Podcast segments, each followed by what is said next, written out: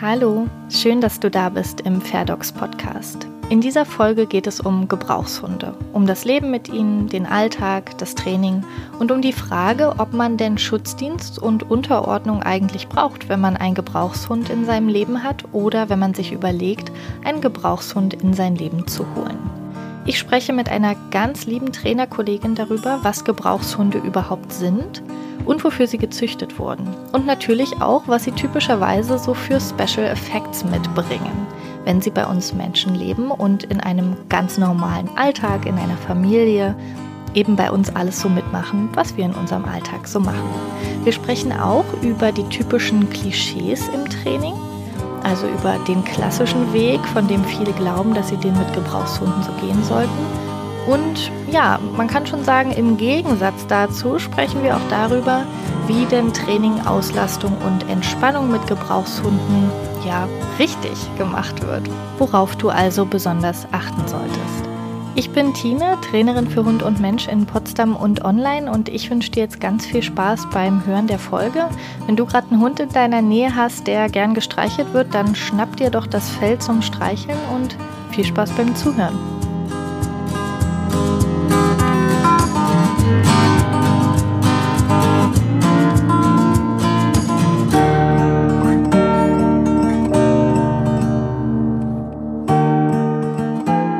Darf heute die liebe Sophia Beetz aus Bamberg begrüßen.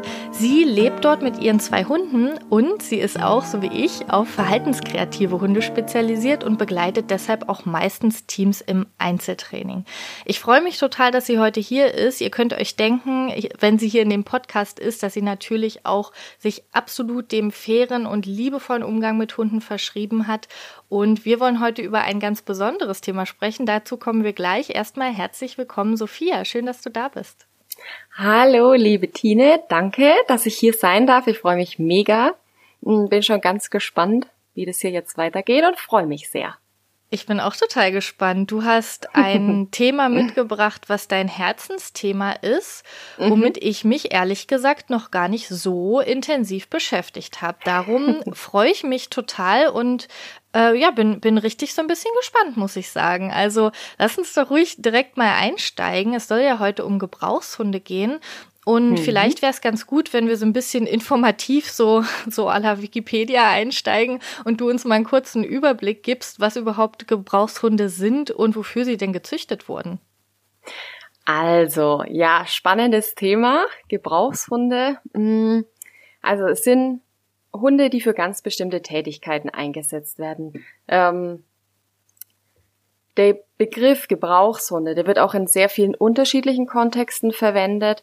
Äh, die häufigsten Gebrauchshunde oder die bekanntesten Gebrauchshunde sind Diensthunde, wie bei der Polizei, dem Zoll, Militär, Rettungshunde oder Begleithunde, also so Blindenhunde, hm, Suchhunde auch und natürlich Jagdhunde. Ne? Das sind so die typischen Gebrauchshunde, die werden für etwas ganz Bestimmtes gebraucht. Mhm. Und ja auch schon länger ähm, genau dafür gezüchtet, ne? Also das ja. ist nicht nur, dass man sich die jetzt aussucht und sagt, so, das ist jetzt halt so einer, sondern die ja. haben schon eine ganz schön lange Geschichte. Also das steckt bei denen dann auch ganz schön tief drin. Wie, wie bist genau. du denn eigentlich zu dem Thema gekommen? Warum ist das so ein Herzensthema für dich? Ich habe ja selber einen Dobermann, meinen Bambi, und ähm, er zu der Rasse gekommen. Das ist eigentlich überhaupt keine besondere Geschichte. Ich war als junges Mädchen, da war ich zwölf oder dreizehn im Urlaub am Meer und am Hundestrand ist uns ein Dobermann entgegengedonnert gekommen und das war der freundlichste Hund, den ich in meinem ganzen Leben gesehen habe und der hat mich einfach so umgehauen, dass seit da der Dobermann so mein Traumhund war, obwohl ich überhaupt keine Ahnung hatte, was für ein Hund das ist, habe mich dann natürlich sehr damit befasst. Also der Dobermann wurde ja wirklich darauf selektiert, mich oder die seine Leute zu beschützen oder eben Haus und Hof und Familie beschützen. Und da wurde halt bei der Zucht wahnsinnig viel Wert auf Unerschrockenheit, Mut und auch Schärfe gelegt. Mhm. Ne, also Schärfe ist so ein Begriff, dazu sage ich, denke ich, noch ein, zwei Worte. Es weiß vielleicht nicht jeder, was das bedeutet. Ähm, Mannschärfe, das heißt, der Hund soll schnell und kräftig zubeißen, auf Signal. Im Schutzdienst dann. Also das wird dem Hund wirklich beigebracht. Na, es gibt auch noch ähm, in der Jägerwelt die Schärfe, ähm, Raubschärfe heißt es, glaube ich, Wildschärfe, ich bin mir gar nicht so genau sicher. Ja, auf jeden Fall, da ist wieder anderer, anderer, anderes Ziel dahinter, wie jetzt eben bei den Gebrauchshunden, die wirklich auf Menschen gehen sollen. Mhm. Und das weißt du jetzt alles, das wusstest du aber damals an dem Strand noch nicht. Aber ich Nö. gehe mal davon aus, du hast dich noch mal ganz intensiv damit beschäftigt, bevor Bambi bei dir eingezogen ist. Aber das ist witzig, ne? Wie man dann so geprägt ist und vielleicht ja. eigentlich gar nicht denkt, ich möchte jetzt unbedingt die Rasse haben, weil ich mir genau überlegt habe, dass die jetzt perfekt in mein Leben passt, sondern man ist dann so von ja. irgendwas beeindruckt gewesen. Ich weiß, bei mir war es damals der Beagle, weil das irgendein Klassenkameraden Beagle hatte. Und ich halt dachte, oh, der ist so süß und so klein. Und dann war natürlich dieser spezielle Beagle auch noch so lieb und nett ja. und ja, irgendwie witzig. Also ich kann mir sehr gut vorstellen, dass ich irgendwann auch mal diesem Drang nachgehe und doch nochmal sage, okay, vielleicht soll es auch mal ein Beagle sein. Also das ist echt spannend. Aber natürlich extrem wichtig, dass man sich, bevor man ja. dann, wenn man begeistert für eine Rasse ist, sollte man sich, glaube ich, immer bewusst sein, dass diese Begeisterung oft was ganz Emotionales ist, was auch völlig okay ist. Und mhm. dann muss aber natürlich die rationale Seite mit dazukommen und man muss ganz genau hingucken, okay, was steckt denn da jetzt dahinter? Ähm, ja. Jetzt hast du schon gesagt, dass dein Dobermann unter die Gebrauchshunde fällt quasi. Äh, gibt es andere Rassen, die du jetzt noch beispielhaft nennen könntest, die typischerweise auch Gebrauchshunde sind? Oder als ja. solche gezüchtet wurden zumindest. Genau. Ähm, also die Klassiker sind der Dobermann, der Malinois, der belgische Schäferhund, der deutsche Schäferhund, Rottweiler, Boxer, Hoberwart, der Riesenschnauzer auch und auch der Bonseron, der französische Schäferhund oder auch der tschechoslowakische Wolfshund, mein Lieblingswort. ja. ja. Das sind so die Klassiker, genau.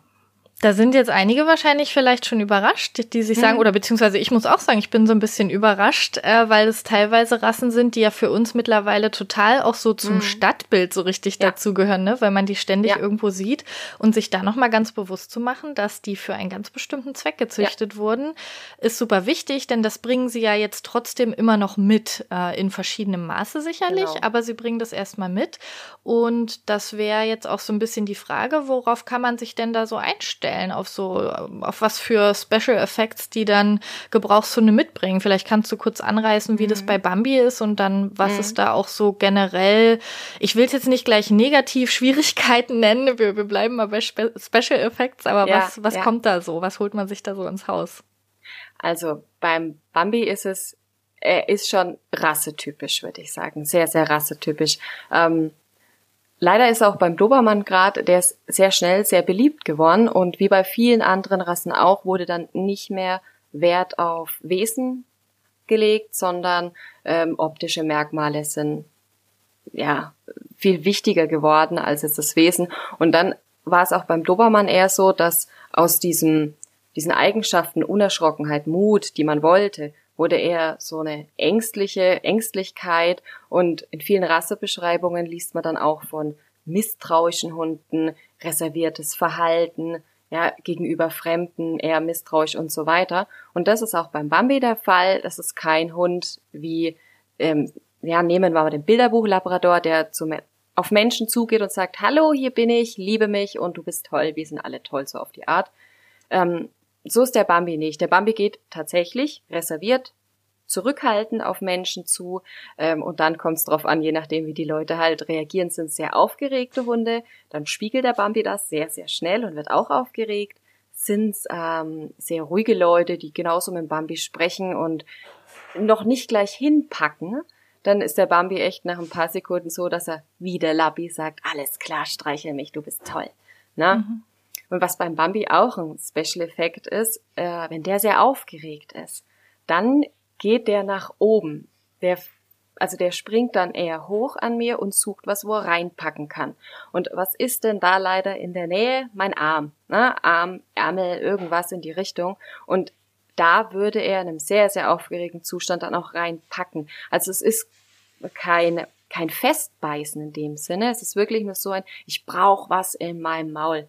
Das ist ein sehr, sehr maulaktiver Hund und ähm, das Schöne dabei ist, man kann das wunderbar lenken. Also ich mag den Begriff zwar nicht, aber man kann das sehr, sehr gut in kontrollierte Bahnen äh, lenken. Ja, wenn ich den Bambi nämlich in solchen Situationen einfach was ins Maul gebe, dann ist er zufrieden. Ne? Das Wichtige dabei ist nur, ich muss erstmal rausfinden, was der gern im Maul hat. Nicht jeder Hund findet alles geil. Der Bambi steht auf große Sachen, also ein großes Kuscheltier findet er gut. Oder ähm, Bälle aus Naturkautschuk, ähm, am liebsten noch mit so Noppen, dass die, wenn der da drauf rumbeißt, das Maul noch so von innen massieren. Da kann der sich super schnell dann wieder regulieren und seine Aufregung dran abbauen. Aber das ist halt was, das muss man wissen. Wenn man das nicht weiß und versucht es zu verbieten, ja, dann arbeitet man wahnsinnig gegen den Hund und da ist nicht zielführend. Ja. Du bist jetzt schon richtig in die Lösungsrichtung gegangen und hast schon ein paar Beispiele gebracht. Äh, ja. Das ist wohl so ein, so ein Trainerinnen-Ding, ist aber auch vollkommen in Ordnung. Ähm, es ist ja, du hast schon sehr ernste Dinge jetzt auch angesprochen, finde ich. Ne? Also so ein Packen hm. in, in den Arm ist hm. nichts, was, was man unterschätzen sollte, vor allem weil der, der Umgang damit ja dann so entscheidend ist, das, was du gerade beschrieben hast, ne, man, ähm, es gibt dann auch Menschen, die da aversiv dann arbeiten und ähm, in einer Art und Weise reagieren, die das Ganze vielleicht noch schlimmer macht und die das auch eskalieren lässt und wo es dann vielleicht nachher auch ein Abgabegrund ist, was natürlich ja. äh, für den Hund sehr traurig wäre. Und deshalb würde ich jetzt gerne ähm, mal so auf die auf die Klischees eingehen. Also Du hast ja gerade beschrieben, dass er dieses Bedürfnis hat, etwas zu packen. Und deine, mhm. dein Gedanke war dann gleich, okay, wie kann ich das umlenken? Was kann mhm. ich da draus machen? Ähm, das bedeutet, du nimmst eigentlich etwas, was er mitbringt, was typisch Gebrauchshundmäßiges und ähm, kannst das im Alltag irgendwie so umsetzen. Aber normalerweise ist doch der Gedanke eigentlich eher, okay, das ist jetzt der Dobermann, der will packen, dann muss ich doch mit dem jetzt auch irgendwie so ein, äh, auf so einen äh, Schäferhundplatz gehen und mir so einen Ganzkörperanzug, Schutzanzug anziehen, damit der da reinpacken kann und das durchschütteln kann. Mhm. Das wäre eher so, so das Klassische. Du, ähm, du kennst dich da noch ein bisschen ja. besser aus. Was sind so diese, diese klassischen Sachen neben dem Schäferhundplatz vielleicht, von dem die Leute denken, das muss man auf jeden Fall jetzt mit dem Gebrauchshund machen? Hm. Also ähm, mir, mir sind schon sehr viele Klischees begegnet. Ähm, zum Beispiel, also was mir ganz oft, womit ich ganz oft konfrontiert werde, ist ähm, die Vorurteile gegenüber der Rasse. Das ist ein böser Hund, grundsätzlich aggressiv und wenn der an mir hochgeht, dann ist das auch ein aggressives Verhalten, was ich zu unterdrücken habe und so weiter und so fort. Ähm, wir hatten es ja gerade schon um Bedürfnisse, um ähm, Zuchtziele, die wurden darauf selektiert und jetzt dagegen zu arbeiten, ist wie gesagt, überhaupt nicht zielführend. Deswegen arbeite ich da mit dem Hund. Mm, ähm, ich habe ne, ich habe mich ja vorbereitet auf unser schönes Gespräch und habe so ein paar ähm, ja Gebrauchshunde-Seiten, äh, Hundeplatz, Ausschreibungen und so weiter durchgelesen, auch Rassebeschreibungen.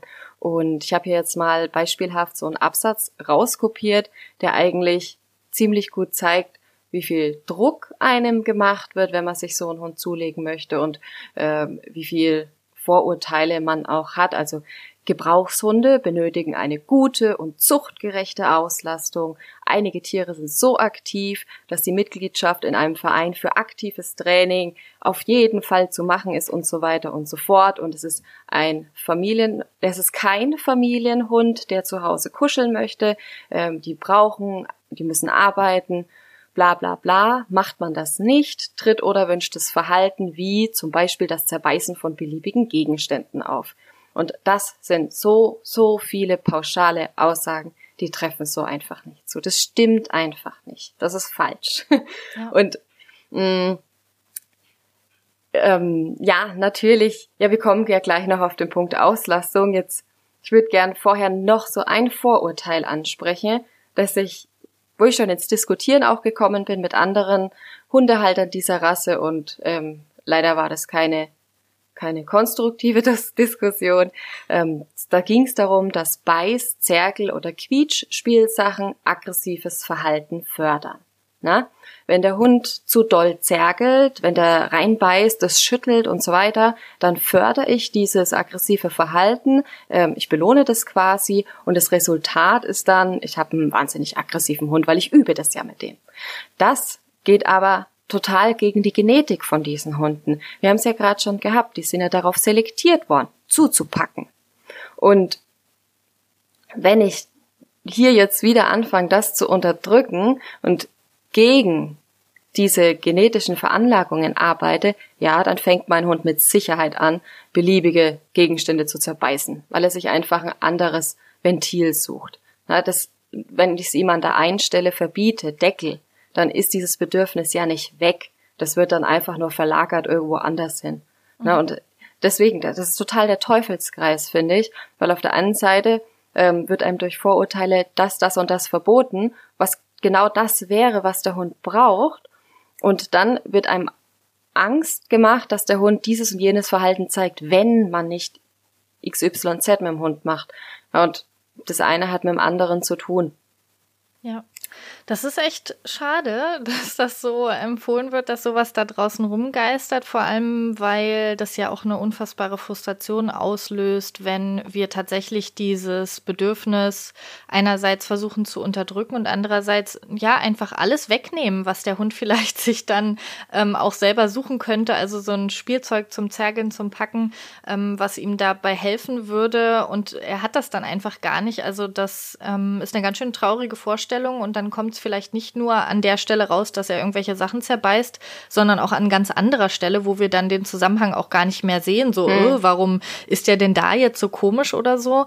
Ähm, das ist super schade und ist natürlich erst recht für in Anführungsstrichen normale HundehalterInnen dann total schwer, auch diese Zusammenhänge zu erkennen. Und auf der anderen Seite, das, was du vorgelesen hast, da werden ja Kausalzusammenhänge äh, aus der Luft gegriffen, hm. die ja total irreführend sind. Also da wird ja eigentlich propagiert, gehe auf den Hundeplatz, auf den, also mach irgendwie so ein, ähm, so ein Schutzhundkram und dann hast du auch keine Probleme mehr. Also das finde ich eigentlich fast das Gefährlichste daran, dass dann auch gesagt wird, das ist dann auch die Lösung. Also dann ist ja die Erwartungshaltung, hm.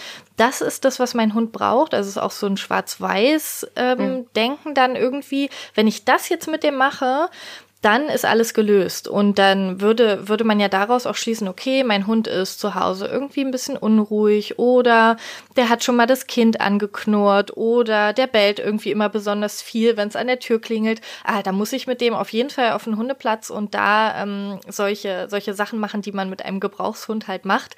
Und dann ist das auf einmal weg. Also das finde ich ganz gefährlich, weil das so eine Erwartungshaltung aufbaut und auch so einen Druck ja. bei den Menschen. Ich muss das jetzt machen und dann, wenn ich das dann aber mache und der Hund trotzdem dieses Verhalten nicht ändert, ich gehe jetzt mal davon aus, dass das in 99 Prozent der Fälle sich auch einfach nicht ändern wird an diesen Stellen, weil es ja damit gar nichts mhm. zu tun hat und da gar keinen Kausalzusammenhang gibt, ähm, dass dann noch mehr Druck kommt, äh, dass man irgendwas falsch gemacht hat. Also das ist mhm. ja, wie du sagst, eigentlich so ein Teufelskreis, ne?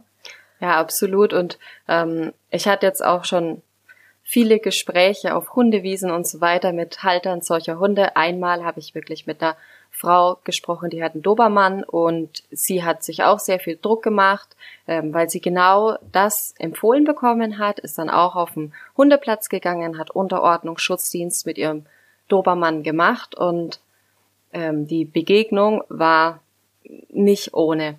Der Hund war wirklich auf 180 und sie hat auch gesagt, sie hat das irgendwann aufgehört. Das hat ihr irgendwie nicht so gefallen. Es war nicht ihrens, ne? Das ist ja auch vollkommen in Ordnung. Das Ding ist nur, jetzt haben wir einen Dobermann, der ich, ich sag mal, angeschärft wurde. Also mit dem wurde angefangen zu trainieren. Dann, ich weiß nicht, wie schluderig, wie nett oder auch wie aversiv mit dem trainiert wurde.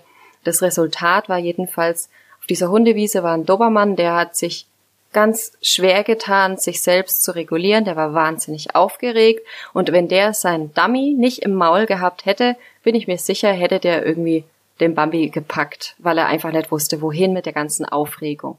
Na, und wenn der auch frustriert war, ist er zu seiner Halterin, hat sich vor sie gesetzt und ähm, ich weiß nicht, ob ihr dieses klassische Stellen und Verbellen von Schutzhunden kennt, die setzen sich vor die Leute, den Kopf sehr, sehr grad nach oben gestreckt an den Leuten und bellen die dann an. genau das, dieses Verhalten hat er auch an der Frau gezeigt, weil er frustriert war, weil er was wollte, weil er nicht anders wusste, wie er seine Bedürfnisse äußern soll.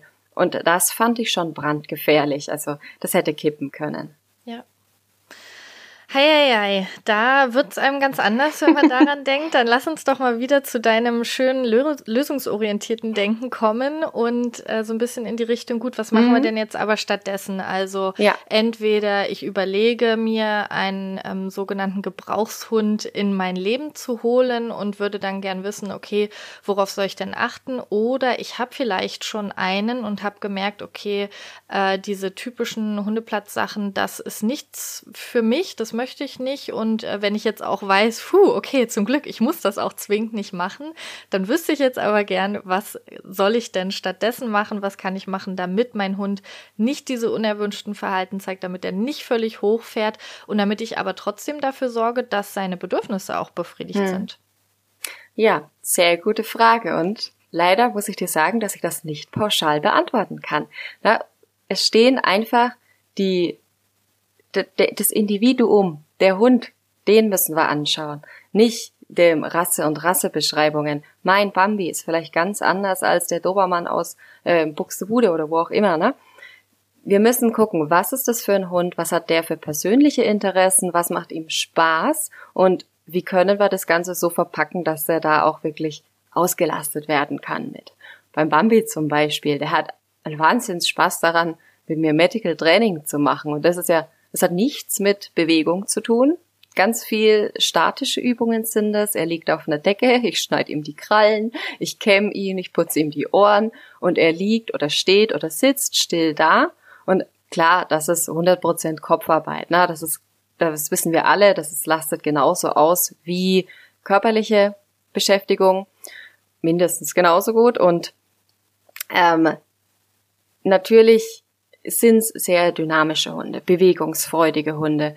Ähm, Bambi, mit dem probiere ich auch noch ganz viel aus. Ich würde auch nicht sagen, dass wir schon am Ziel sind. Wir testen ganz viel, wir gucken, was macht dem Spaß. Und ähm, wir haben schon Longieren ausprobiert. Das fand er auch sau toll. Es scheitert nur leider daran, dass ich keine Wiese habe, um das Ganze aufzubauen, einen Longierkreis.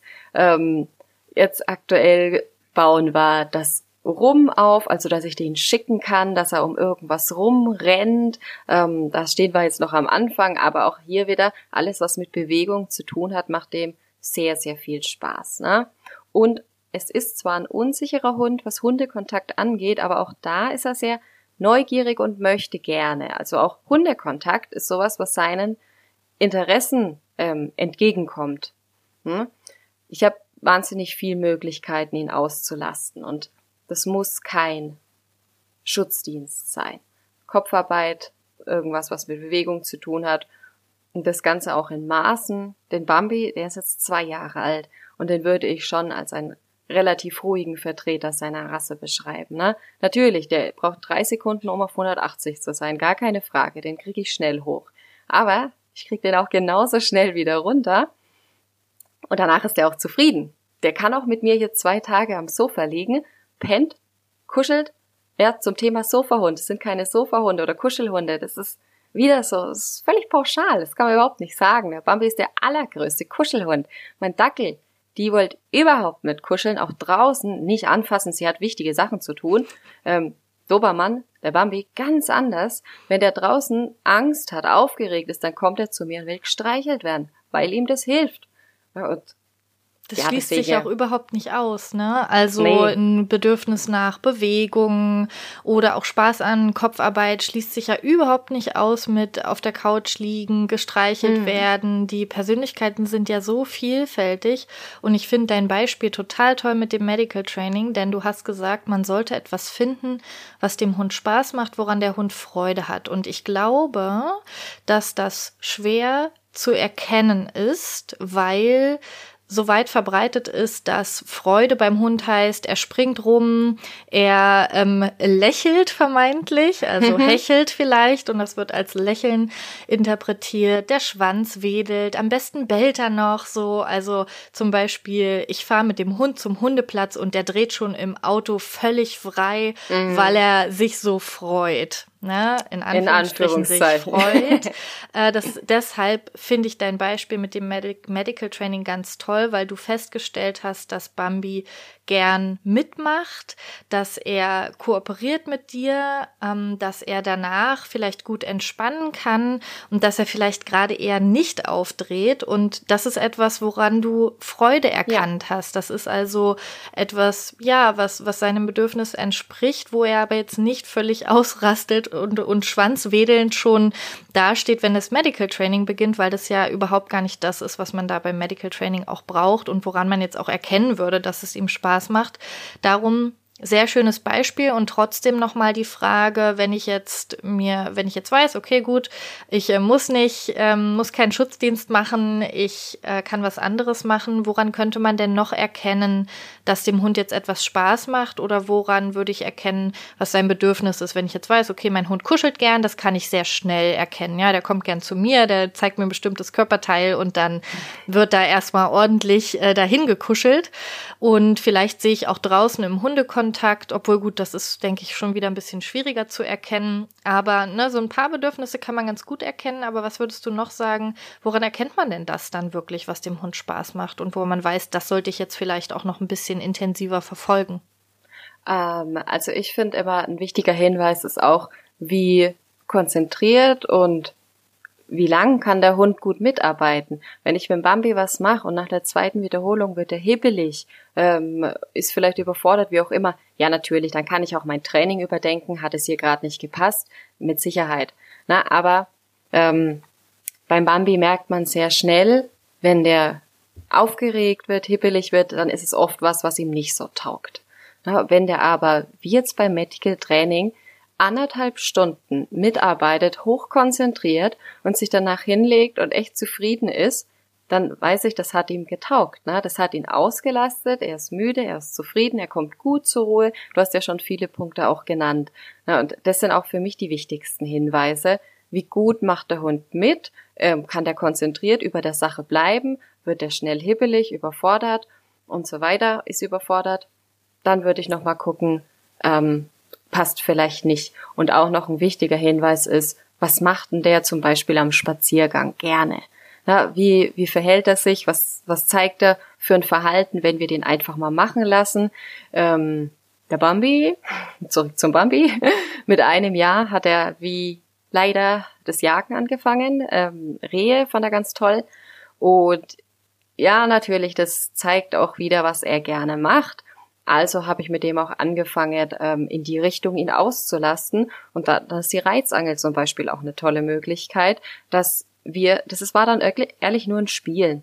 Na, ich habe die Reizangel über die Wiese gezogen, der durfte hinterher fetzen, das Ding jagen, packen und schütteln hatten wir dann auch wieder, was eh seinem Bedürfnis entspricht. Und auch das, das ist eine Auslastung für ihn gewesen. Es hat ihm auch Spaß gemacht, hat natürlich wieder viel mit Bewegung, mit Dynamik zu tun. Mm, und ja, also so bin ich da an die Sache rangegangen. Mhm. Ja, sehr schön. Und bei beiden Sachen, ich will das noch so ein bisschen als Disclaimer mit dazugeben, weil ich glaube, dass Medical Training und auch Reizangel zwei ganz, ganz tolle Sachen sind, bei denen ich aber immer mh, mm, am wichtigsten eigentlich den Aufbau der, der ganzen Sequenz eigentlich finde. Also wie starte ich, wie führe ich das durch, wie beende ich das wie gestalte ich das so, dass der Hund nicht völlig frei dreht? Äh, also jetzt bei der Reizangel, wie gestalte ich das Medical Training, dass es nicht unangenehm ist? Deshalb hm. würde ich an der Stelle gerne empfehlen, dass man sich da Unterstützung holt, von einer Trainerin zum Beispiel. Deshalb äh, ganz kurz an dich die Frage, wo würden dich die Menschen denn finden, wenn sie jetzt sagen, oh ja, mit Sophia würde ich gerne mal über das Thema Anti-Jagd-Training oder vielleicht auch Medical Training oder was gerade anstehen, ansteht. Ähm, wenn man das gern möchte, wo würde man dich denn finden? Mm, also man findet mich auf sehr vielen verschiedenen Plattformen. Äh, Facebook, Sophia Beats Easy Dogs, da findet man mich. Ähm, auf Instagram, da findet man, findet man mich unter Maya Mini Sausage. Das ist der Account von meinem Dackel, den haben wir damals aus Spaß ins Leben gerufen, als die auf die Welt kam und er ist ein bisschen explodiert, das ist jetzt ein relativ großer Account. Also da kann man mich auch gut kontaktieren. Mhm. Und ansonsten auf der Homepage www.easy-dogs.net Ähm, unter Hundeschulen bin ich auch zu finden. Da stehen auch meine Kontaktdaten, also äh, meine Handynummer. Da kann man mich auch einfach über WhatsApp anschreiben. Ja, sehr gut. Verlinke Oder ich anrufen. Alles, äh, Gerne. Super. Verlinke ich alles unten äh, nochmal in der Folgenbeschreibung und dann können die Menschen sich gern bei dir melden. Super. Ja. Zurück zum Thema. Wir waren gerade so ein bisschen hängen geblieben bei Auslastung und ja, ähm, ich habe da noch einen Punkt. Ja, auf jeden Fall. Ich habe eine kurze Frage. Vielleicht zielt, ja. vielleicht zielt die Frage sogar schon auf deinen Punkt ab. Wir, wir positiven TrainerInnen, wir sehen ja das Wort Auslastung immer so ein bisschen mit so einem wenn ich sagen Augenzwinkern, ich sage jetzt einfach mal in Anführungsstrichen. Also ich setze es gerne in Anführungsstriche, das Wort Auslastung, weil es, mhm. glaube ich, im allgemeinen Sprachgebrauch einfach dafür steht, den Hund so richtig krass auszupowern. Und das heißt dann meistens körperlich und das heißt dann meistens einfach rennen lassen. Und deshalb gehen, also wenn wir Auslastung sagen, glaube ich, darf der Satz nicht enden, bevor wir nicht mindestens auch mal kurz das Wort Entspannung in den Mund genommen haben. Mhm. Darum wollte ich ähm, dich gern nach diesem Ausgleich fragen. Ist das auch das in die Richtung, äh, die Richtung, in die du auch gehen wolltest, oder wolltest du noch was anderes mhm. sagen? Nee, es geht auf jeden Fall in die Richtung. Das ist nämlich genau der Punkt. Also der Bambi, wie auch viele andere Gebrauchshunderassen, sind Rassen, die sehr, sehr schnell sehr hoch fahren können. Ne? Und ähm, da ist es auch wichtig, dass ich mit dem Hund auch genau das Gegenteil übe. Runterfahren, Selbstregulation. Und das habe ich mit Bambi sehr, sehr viel geübt. Also da habe ich großen Wert drauf gelegt, dass der, dass ich den, ja, ich kann den schnell hochpeitschen, aber ich krieg den auch genauso schnell wieder runtergefahren. Und ähm, da, ich, ich erkläre es, denke ich einfach. Das ist ein schönes, ein schönes Spiel quasi. Wir haben immer in Erregungswellen gespielt. Das heißt, nehmen wir die Reizangel jetzt oder ein Spielzeug, ähm, ich habe mit dem Bambi langsam das Spielen angefangen. Ich habe ihn warm gemacht, wie beim Sport auch. Ähm, das Spiel wurde dann schneller, es wurde intensiver, ähm, wilder, bis der Bambi wirklich wahnsinnig aufgeregt war während dem Spiel. Und da haben wir 100 Prozent gegeben, der Bambi immer 180. Und danach äh, habe ich aber auch darauf geachtet, dass ich ihm im Spiel, mit dem Spiel wieder runterfahren kann. Das heißt, es gab einen Cooldown.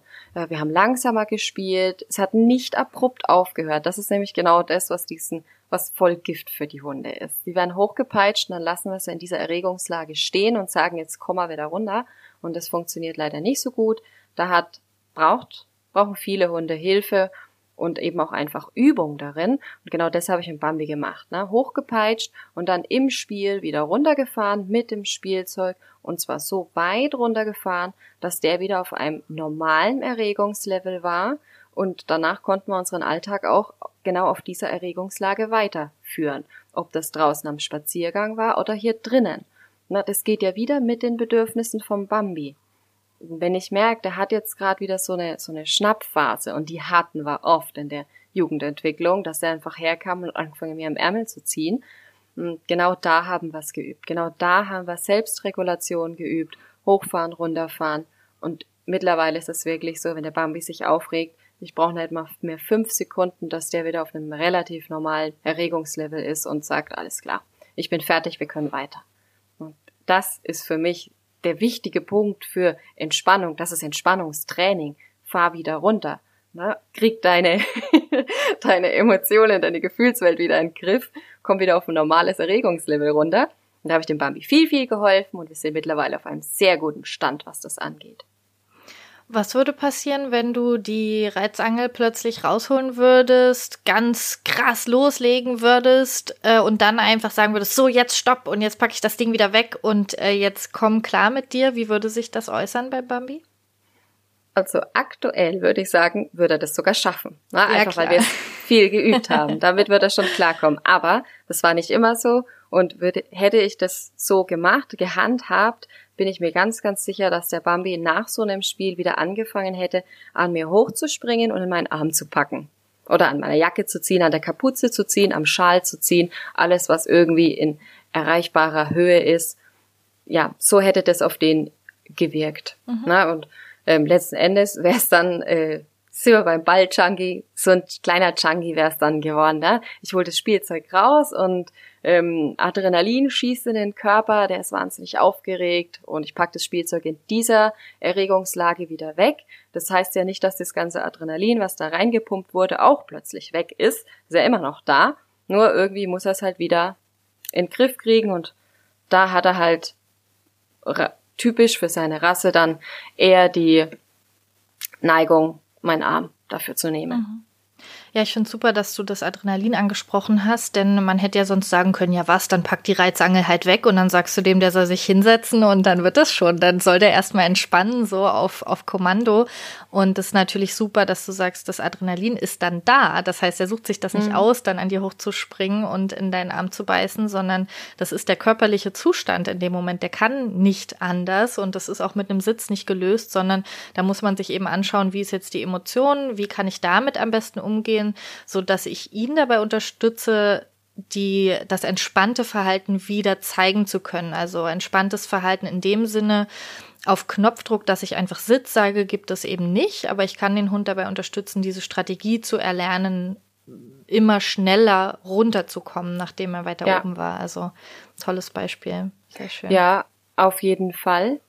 Ähm, es ist nur so, dass solche Rassen leider, kann man fast schon so sagen, auch in einer wahnsinnig, wahnsinnig hohen Erregungslage noch trainierbar sind. Und deswegen funktioniert das augenscheinlich auch bei, bei, auf dem Hundeplatz, beim Schutzdienst. Der Hund ist auf 180. Ich brüll den ins Sitz oder ins Platz oder ins Down und der macht es. Und er hält es auch.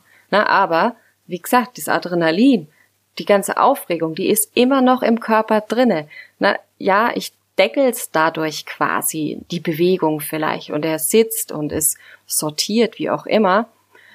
Nur danach kann es halt sein, dass der mir irgendwo anders explodiert, dass sich das einfach verschiebt. Mhm. Ja. Ja, und Entspannung ist ja auch wieder ganz, ganz vielfältiges Thema, ganz, ganz wichtiges Thema. Du hast jetzt, finde ich, ein Beispiel genannt, was sogar hm, ja sehr praxisnah ist und auch finde ich sehr gut umzusetzen und mhm. zwar in der konkreten Situation. Das ist also quasi die Entspannung im im direkten Moment. Dann mhm. gibt es ja auch noch die Entspannung die ich jetzt über den Tag hinweg sozusagen hervorrufen kann, wo ich mir anschauen kann, wie kann ich meinen Hund zu Hause dabei unterstützen, zu entspannen, mhm. wie, was, was braucht er für Gegebenheiten, was hat er für Bedürfnisse, was, was muss quasi hergestellt sein, damit er entspannen kann? Und dann gibt es ja auch noch die Entspannung so über noch längeren Zeitraum gesehen, über Wochen, Monate, Jahre, wo ich eigentlich sage, was braucht denn mein Hund insgesamt auch im Leben? Könntest du auf diese beiden Sachen im größeren Rahmen nochmal eingehen, was jetzt vielleicht bei euch speziell oder auch ganz allgemein Gebrauchshunde so vielleicht im Leben dabei unterstützen kann, mhm. um insgesamt auch entspannter zu sein? Ja, also da das ist einer der wenigen Punkte, wo viele ähm, so 0815 Schutzhundzeiten tatsächlich auch ähm, in einigen Punkten recht haben. Struktur. Na, Struktur hilft auch dem Bambi wahnsinnig, um besser zur Ruhe zu kommen. Struktur schafft einfach Orientierung. Wenn der Hund weiß, was, wann und wie passiert, dann kann der sich daran orientieren und das gibt ihm Sicherheit. Und umso sicherer ein Hund sich fühlt, umso ähm, schneller sinkt das Erregungslevel. Und ein Hund mit einem normalen Erregungslevel, der ist in der Lage zu denken. Und ein Hund, der denkt, also der überlegte Entscheidungen trifft, der greift nun mal auf Verhalten zurück, das sich für ihn lohnt. Und da ist natürlich die Frage, was hast du deinem Hund beigebracht, was sich für ihn lohnt? Also wenn mein Bambi weiß, was passiert, dann geht's ihm gut und er weiß, was er tun kann, was sich für ihn lohnt. Ne? Und ganz konkretes Beispiel wieder. Ich habe zum Beispiel, Beispiel, Beispiel, Beispiel, mit ihm von Anfang an ein Ruhesignal aufgebaut. Das ist bei uns ein kleines Halstüchle. Wenn er das dran hat, weiß er, jetzt passiert nichts mit mir, ich habe Pause, meine Menschen haben keine Zeit für mich oder sind auch nicht da. Ähm, und meistens beschäftigt er sich dann selbst oder er legt sich hin und schläft. Und zum Thema Selbstbeschäftigen ähm, der hat bei uns in dem Wohnzimmer steht eine große Spielzeugkiste und da ist immer was drin. Da sind immer tolle Sachen drin und er kann jederzeit dahin gehen und sich alleine mit dem beschäftigen, was er möchte. Das ist wieder wahnsinnig bedürfnisorientiert mm, und es verhilft ihm einfach zu, äh, zu Strategien, die ihm selber in solchen Situationen das bieten, was er gern hätte. Na, ohne mich auch. Das ist mir nämlich auch wichtig. Der kann das auch ohne mich. Du hast gerade das Wort Struktur erwähnt. Da würde ich auch gleich nochmal gern die Anführungszeichen drumherum mhm. setzen, weil auch das wieder was ist, was wir oft anders definieren. Du hast es gerade schon beschrieben. Ich würde da gern nochmal was unterstreichen von dem, was du beschrieben hast. Und zwar, dass Struktur ganz viel mit Erwartungssicherheit auf mhm. der Seite des Hundes zu tun hat und dass Struktur deshalb meistens eigentlich heißt, dass es Regeln sind, an die wir Menschen uns halten, um dem Hund diese Struktur zu geben. Also Struktur heißt nicht, der Hund hat etwas Bestimmtes einzuhalten. Natürlich ist das das, was wir damit verfolgen, das Ziel. Aber es ist eben so, dass wir erstmal Regeln einzuhalten haben, Strukturen einzuhalten äh, haben, die dann dafür sorgen, dass der Hund diese Erwartungssicherheit hat und sich deshalb dann auch in diesen Strukturen wohlfühlen kann. Genau, ja. Super, du stimmst zu, das freut mich.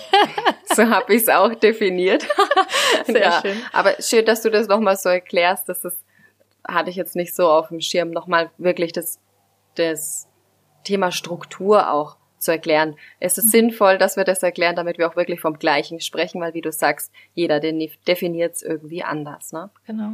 Ich weiß halt, dass Menschen zuhören, die jetzt noch vielleicht noch nicht ganz so im, im Training drin mhm. sind, ganz so tief oder die vielleicht an anderen Stellen tiefer eingestiegen sind und dadurch, dass es im allgemeinen Sprachgebrauch einfach anders definiert ist als deine und meine Definition, finde ich es immer ganz wichtig, dass wir das nochmal dazu sagen, einfach weil ich finde, dass wir das nicht erwarten sollten. Also es, es gibt, du hast vorhin schon so schön gesagt, es gibt so eine hohe Erwartungshaltung an die Menschen, Erwartungshaltung, die sie selber an sich haben, die sie an ihre Hunde haben. Und das Leben mit Hund soll doch eigentlich schön und entspannt sein. Und darum möchte ich einfach diese Erwartungen ja, dieser, dieser Druck soll halt eigentlich nicht da sein. Also es ist klar, dass man Fehler macht im, im Leben mit Hund und es ist vollkommen in Ordnung, sich Unterstützung zu suchen bei Trainerinnen.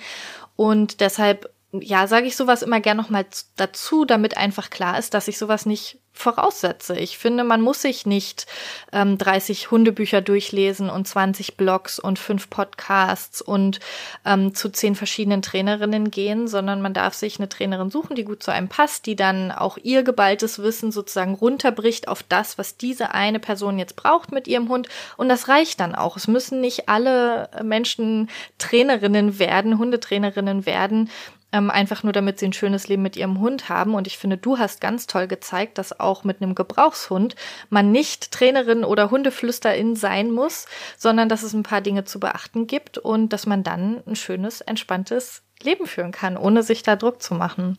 Mhm. Jetzt habe ich hier, halte ich hier schon so eine halbe Abschlussrede. da frage ich dich, äh, frage ich dich doch gleich mal passend noch dazu.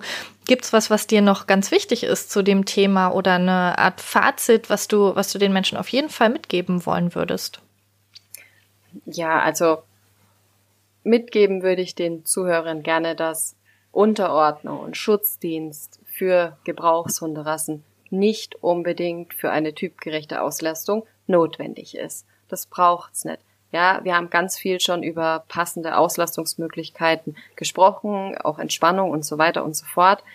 In erster Linie ist mir Gelassenheit im Alltag wichtig. Ich möchte, ich wünsche mir einen Hund, der meinen Alltag so mit mir durchmarschiert und es ihm dabei gut geht. Er kommt mit den Situationen, die mir wichtig sind, klar, ähm, fühlt sich dabei wohl und ist rundum zufrieden. Er ist, ja, genau. Nee, das ist mir eigentlich das Wichtigste. Ich darf mich nicht immer so verbabbeln. ich finde das okay. Da. Dafür, dafür ist der Podcast da. Da darf man sich auch ruhig ein bisschen verquatschen. Ja, sehr schön. Sicher, dass du, du wirktest gerade so, als müsste da noch was raus. War das schon dein, äh, dein Fazit oder willst du noch was loswerden? nee, das ist schon mir mein allerwichtigstes mhm. Fazit. Also wirklich, ich wünsche mir einen Hund, der in stressigen Situationen sich selber auch einfach helfen kann, mhm. der nicht unfassbar abhängig von mir ist, weil genau das ist das, worauf Schutzdienst und Unterordnung ganz oft abzielt, eine 100-prozentige Kontrolle ähm, und das ist nicht mein Ziel. Ich möchte, dass mein Hund zum Beispiel Hundebegegnungen auch selbst stressfrei lösen kann. Na, und jetzt habe ich, Bambi ist unsicher mit Hundebegegnungen, daran trainieren wir gerade, weil das ist mir wichtig. Ähm, der Bambi hat manchmal seine Freude daran, wenn es die netten Mädels sind, dann findet er das ganz toll. Aber ja, für meinen Alltag ist mir das wichtig, dass der Bambi auch solche Situationen gut lösen kann, dass es ihm gut dabei geht, er hat keine Angst, er kann zu mir kommen jederzeit, wenn er meine Hilfe braucht, natürlich. Das ist gar nicht, gar nicht das Ding, ne? Aber er kann, er hat auch Strategien an der Hand, wie er sich selbst helfen kann. Schön. Finde ich super wichtig. Toll, toll, toll, toll. Ich lasse es trotzdem noch nicht so als Abschlusssatz stehen, weil ich noch eine Abschlussfrage habe, die ich immer am Ende des Podcasts stelle. Und zwar wüsste ich gern von dir, wenn du jetzt für die ganze nächste Woche die Kontrolle darüber hättest, was draußen an Hundeplätzen, Hundewiesen auf so einem großen Plakat stehen würde. Ähm, also da ist eine freie Fläche und du darfst jetzt entscheiden, was da für ein Wort, für ein Satz, für eine Idee, für eine Frage draufsteht, was jetzt alle HundehalterInnen lesen werden, die da rein und rausgehen für eine ganze Woche. Was wäre denn das, was du allen vielleicht nicht mal unbedingt zum Thema Gebrauchshunde, vielleicht auch ganz allgemein zum, zum Thema Training hm. oder Hund oder glücklich sein hm. mit Hund, was wäre das? Sehr super spannende Frage. ja, das wäre natürlich schön, wenn es da so, eine, so ein Plakat gäbe mit meinem Spruch drauf. Hm, also, was mir am wichtigsten ist, ähm, ich glaube, ich würde draufschreiben, behandle jeden so, wie du auch selbst behandelt werden möchtest. Und unten drunter ganz fett mit dem Hund, nicht gegen ihn. Ja, schön. Das würde das, ich, denke ich, draufschreiben. Ja. Ja, mit dem Hund nicht gegen ihn. Ich liebe das. Es klingt einerseits so, äh, ja, irgendwie pathetisch, so, ja, ist doch mhm. klar. Mhm. Und andererseits finde ich, wenn man da mal mhm. ganz genau drüber nachdenkt, ist das so tiefgreifend und so allumfassend eigentlich ist, ist genau das immer, egal um welches Thema es im Training geht, wir fragen uns eigentlich immer, wie können wir das jetzt mit dem Hund lösen, anstatt irgendwie gegen ja. ihn zu arbeiten. Darum, ach toll, den Satz für dich. Total klasse. Da mache ich meinen Haken dahinter, meine Unterschrift darunter. Da bin ich auf jeden Fall gleich dabei.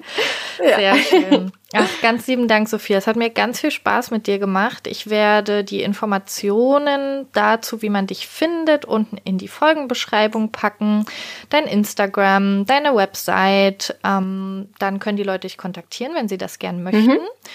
Und dann würde ich dir gerne noch den letzten Satz in dieser Podcast-Folge überlassen. Tja, was sage ich am Ende? also, es hat mir wirklich viel Spaß gemacht. Ähm, ich muss zugeben, ich war schon sehr aufgeregt. Ich bin immer schnell aufgeregt und viele, die mich noch nicht kennen, ich bin ein wahnsinnig strukturierter Mensch. Ich muss mich immer super gut vorbereiten. Ne? Und Trotzdem, obwohl ich echt mich gut vorbereitet habe, war ich immer noch aufgeregt. Das glaubst du gar nicht. Aber du hast mir total meine Aufregung genommen, weil du so cool drauf bist, so locker und hast einfach gefragt und ja, Sophia, sag doch mal, wie ist denn das? Und, und dann ist, das hat sich sehr schön für mich hier angefühlt, dieses Gespräch. Hat wahnsinnig Spaß gemacht. Und ich hoffe auch, dass die Zuhörer was mitnehmen können. Vielleicht sind auch die ein oder anderen Leute dabei, die auch einen Gebrauchshund haben. Und wenn ihr Fragen habt, meldet euch wirklich bei mir, schreibt mir, ich freue mich drauf ja, auch wenn es da mal so, so, so ein Umdenken gibt und die Leute mit den Bedürfnissen ihres Hundes und nicht gegen ihren Hund anfangen zu arbeiten. Super. Ja. Unterschreibe ich so. Mir hat es auch sehr viel Spaß gemacht und ich freue mich aufs nächste Mal. Mach's gut, Sophia. Ich freue mich auch. Tschüss. Tschüss.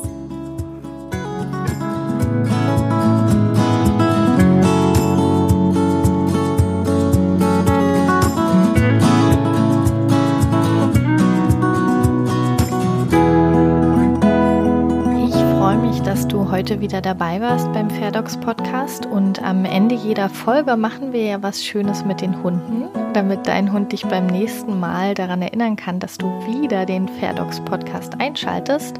Und heute habe ich mir überlegt, fände ich es schön, wenn du mit deinem Hund ein kleines Spiel machst. Du könntest zum Beispiel sein Lieblingsspielzeug in der Wohnung verstecken, ihn suchen lassen und ihm dann danach noch einen Keks geben. Wenn du Lust hast, dann wünsche ich dir jetzt ganz viel Spaß damit und freue mich, wenn du beim nächsten Mal wieder dabei bist. Und denk dran, bleib fair mit deinem Hund und bleib fair mit dir selbst.